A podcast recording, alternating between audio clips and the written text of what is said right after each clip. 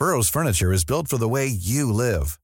From ensuring easy assembly and disassembly to honoring highly requested new colors for their award-winning seating, they always have their customers in mind. Their modular seating is made out of durable materials to last and grow with you. And with Burrow, you always get fast, free shipping. Get up to 60% off during Burrow's Memorial Day sale at burrow.com slash ACAST. That's burrow.com slash ACAST. burrow.com slash ACAST.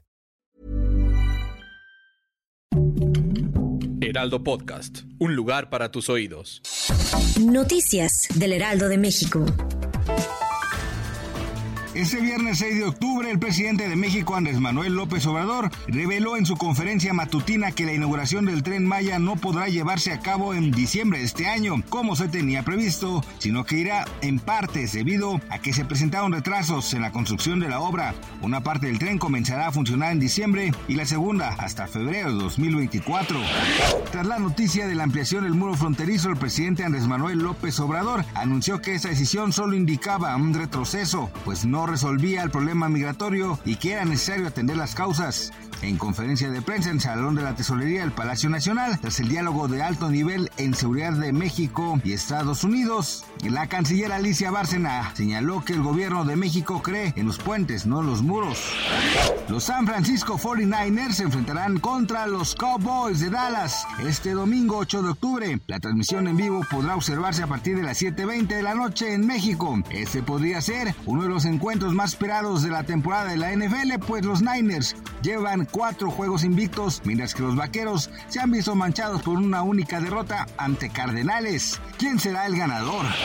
El rapero Santa Fe Clan anunció esta mañana mediante un comunicado que tuvo que ser hospitalizado de emergencia debido a que sufrió una fuerte lesión en una de sus manos, por lo que deberá cancelar sus próximas presentaciones en redes sociales. Se pudo observar el apoyo de sus fans deseándole una pronta recuperación. Gracias por escucharnos, les informó José Alberto García. Noticias del Heraldo de México.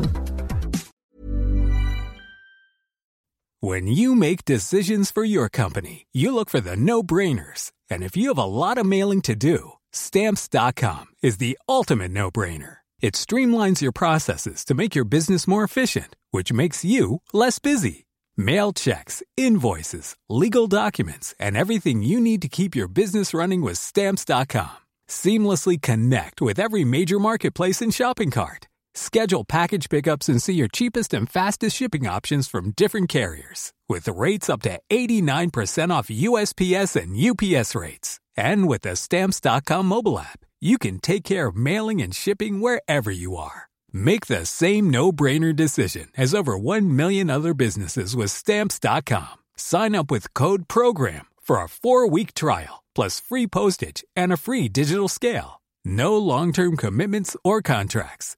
That's Stamps.com. Code PROGRAM.